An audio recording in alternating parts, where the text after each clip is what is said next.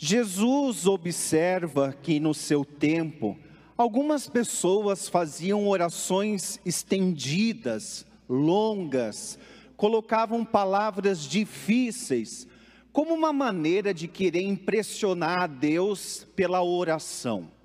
Ele olha essa realidade e percebe que quem usa a oração com esta finalidade esqueceu o que, que é a oração, para que serve a vida interior e a busca de Deus pela via da oração.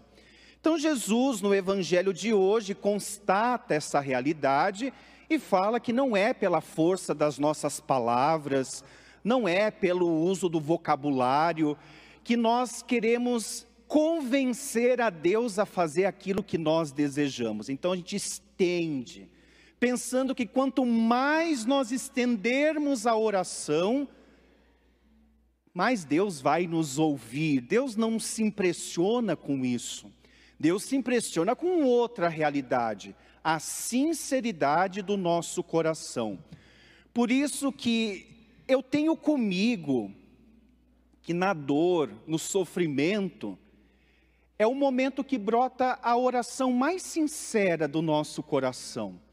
Porque quando nós estamos na dor, no sofrimento, a gente já está com o coração tão arrasado, tão mergulhado num sentimento de desamparo, de solidão, perdido, que a gente desfaz as nossas máscaras diante de Deus, a gente se mostra quem a gente é, a gente não fica escolhendo palavras, a gente simplesmente deixa brotar. Surge do coração machucado aquilo que de fato a pessoa está vivendo.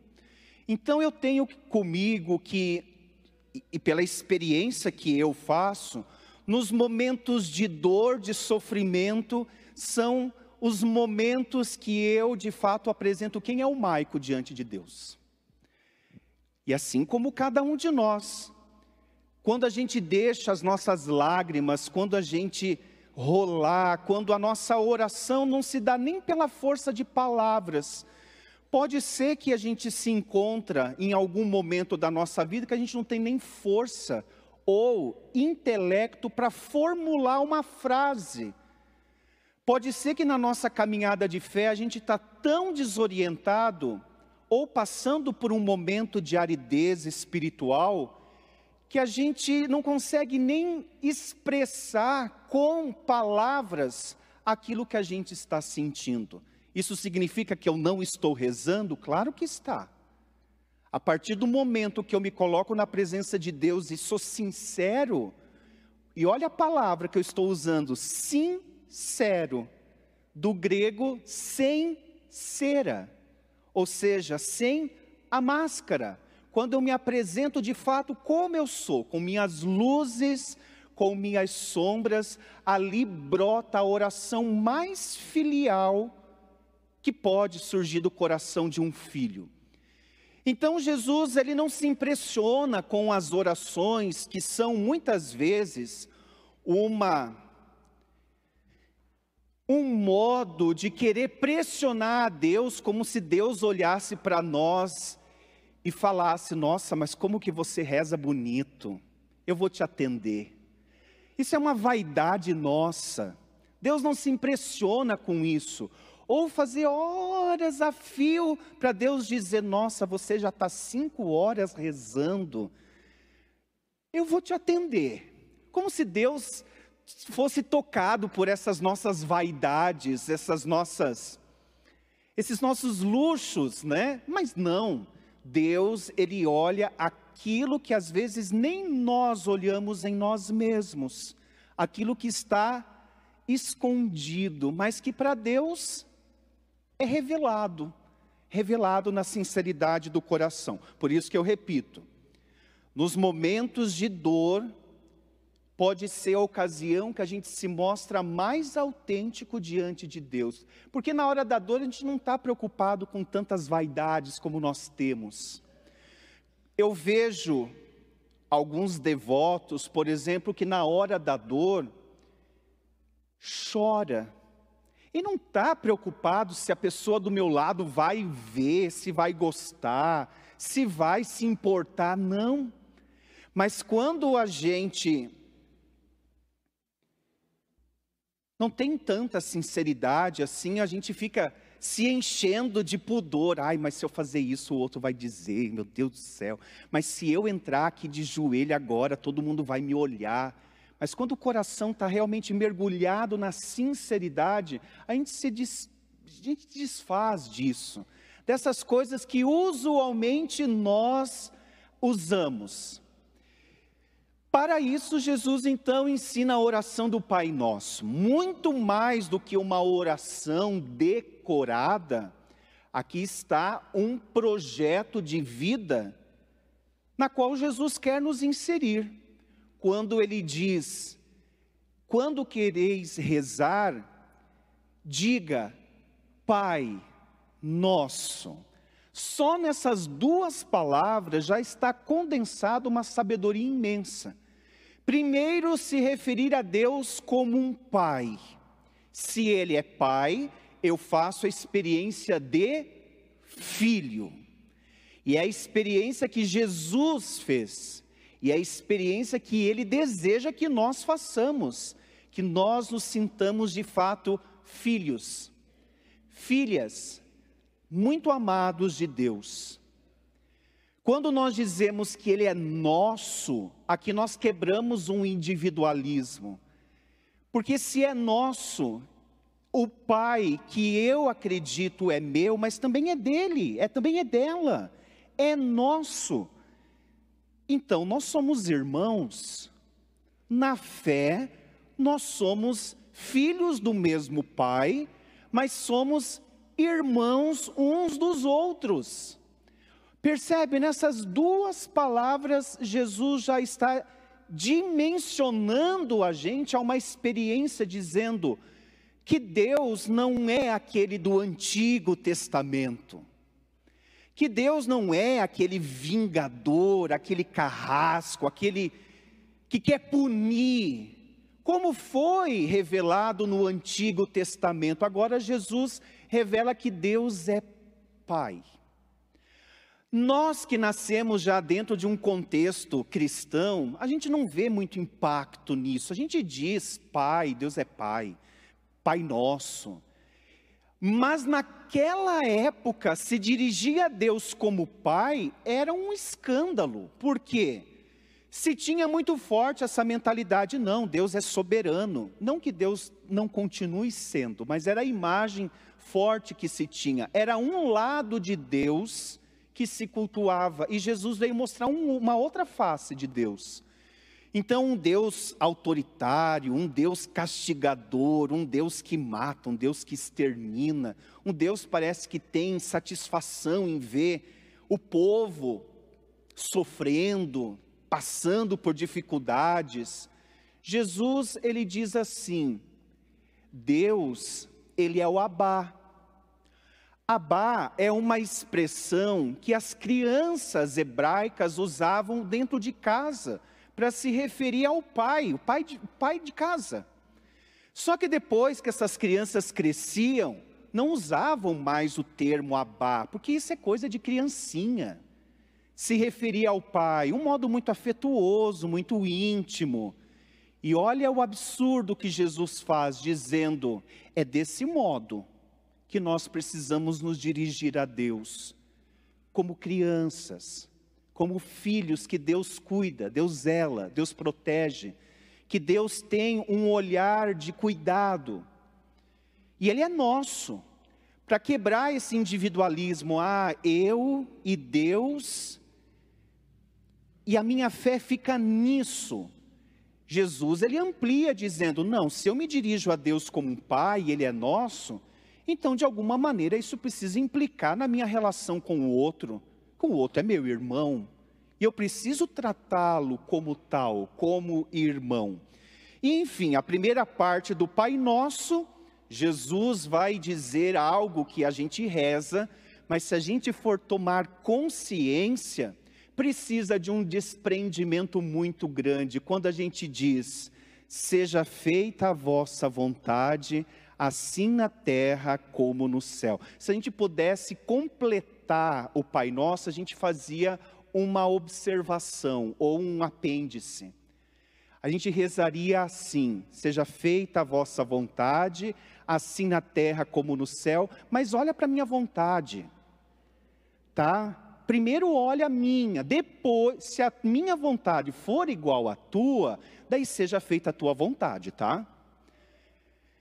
Olha o desprendimento e a, e a oração nos coloca numa total confiança de Deus, eu não posso esperar outra coisa senão aquilo que há de melhor. O problema, não sei se é um problema, mas é o que nós experimentamos. Quando nós dizemos que nós somos filhos e que Deus é Pai, automaticamente a gente resgata as experiências de filhos e de pais, com os nossos pais aqui na terra que nós tivemos. É inevitável, pode ser até inconsciente. Alguém dizer assim, mas eu não sinto que Deus é pai, eu não sinto que Ele cuida tanto assim. Se for analisar na história da pessoa, essa paternidade presente pode ser que foi frágil. Porque a primeira experiência de amor, de acolhida que a gente faz é dentro da nossa casa, é com o pai, com a mãe. São com os nossos cuidadores. Depois a gente vai redimensionar isso para uma esfera maior, a Deus. Mas a primeira experiência de cuidado que eu tenho é com a mãe, é com o pai. Então há algumas pessoas que pela fé consegue ressignificar a sua relação com Deus, porque na sua relação com o pai, com a mãe, não foi tão satisfatória ou tão positiva assim. Mas tem pessoas que conseguem, pela fé, pela espiritualidade, mesmo tendo uma história às vezes de rejeição, que foram rejeitados pelo pai, pela mãe, foram maltratados, histórias bem dolorosas, sofridas, isso não é determinante para a gente não ter um vínculo com Deus como Pai. Eu posso ressignificar isso. Na minha fé, dizer: olha, mas se o meu pai, a minha mãe agiram assim, Deus ele não age assim. Então a paternidade de Deus tem um diferencial. Se os meus pais falharam, eu tenho a sensação que Deus também falha comigo que Deus não me escuta, que Deus não enxerga a minha dor. Mas eu posso perceber, mas Deus é Deus, eu não posso igualar, eu não posso colocar mesma, na mesma medida o exercício da paternidade ou da maternidade do meu pai biológico, da minha mãe e de Deus. Então há pessoas que eu conheço que tiveram assim uma história difícil, uma história marcada pela ausência paterna, materna, mas que pela via da oração, pela via da espiritualidade, conseguiu ressignificar toda a história dessa relação paterna e materna. Percebendo que os nossos pais, eles não são perfeitos. Nós não somos perfeitos. Nós, como filhos, nós temos uma fantasia de que os nossos pais não podem errar conosco.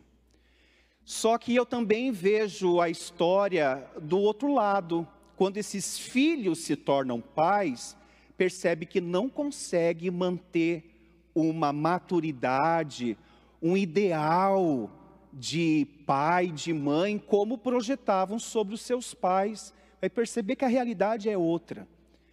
Então aqui nós não estamos para julgar pai, julgar mãe eu sempre parto do princípio, eles ofereceram o que podiam naquele momento. Se às vezes o que eles podiam oferecer é ausência, é o que eles tinham. Nós que voltamos à nossa vida e falamos, ai, hoje eu sou assim, principalmente quem faz terapia. Nos primeiros momentos, primeiros anos de terapia, coitado dos pais, o assunto é só pai e mãe que meu pai não fez isso, que minha mãe não fez aquilo, que minha mãe me bateu, que a minha mãe. Como se todos os problemas que hoje a gente tem na vida, a fonte fosse pai e mãe. Não é assim.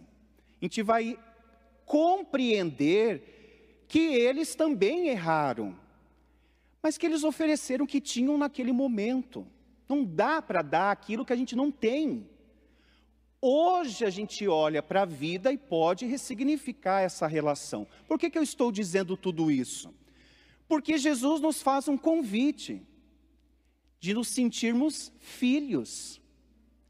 Ele é um pai. Só que às vezes nós usamos o parâmetro dos pais paternos e pensamos que Deus age do mesmo modo conosco.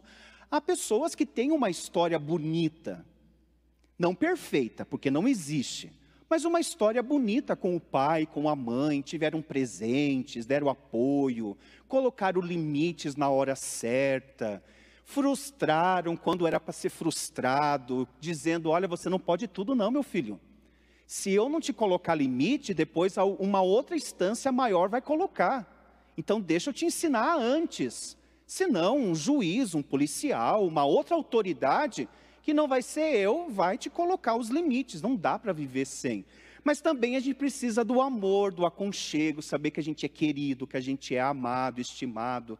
Então há histórias bonitas assim que têm essa facilidade de transferir para Deus dizendo: Nossa, mas se eu fui tão acolhido aqui, então Deus, Ele é infinitamente maior, Ele me acolhe muito. Mas nem todas as histórias são iguais. Há aqueles que têm uma história com algumas dificuldades na relação paterna, que encontra dificuldade sim de sentir esse grande amor, mas eu repito, isso não é determinante. Eu não estou dizendo aqui, ah, porque meu pai e a minha mãe não foram presentes na minha vida, me rejeitaram, me maltrataram, sei lá. Então eu nunca vou conseguir criar vínculo com Deus, porque toda vez que eu olho para Deus e vejo pai, eu recordo o meu pai. Eu posso ressignificar essa história. Sempre é tempo. E aqui que está a libertação. Jesus, ele tem uma sabedoria tremenda, é Deus. Algo que a psicologia hoje fala sobre a relação pai e filho e as consequências positivas e negativas que nós trazemos. Na oração do Pai Nosso, Jesus já estava possibilitando a gente, se aqui não deu certo, vamos dizer assim, se não, não deu certo a minha relação aqui, com os meus pais, por algum motivo. Com Deus eu posso fazer dar certo. E eu posso fazer a experiência filial com Deus. Louvado seja nosso Senhor Jesus Cristo, para, sempre, seja louvado. Santa Rita de Cássia, rogai por nós.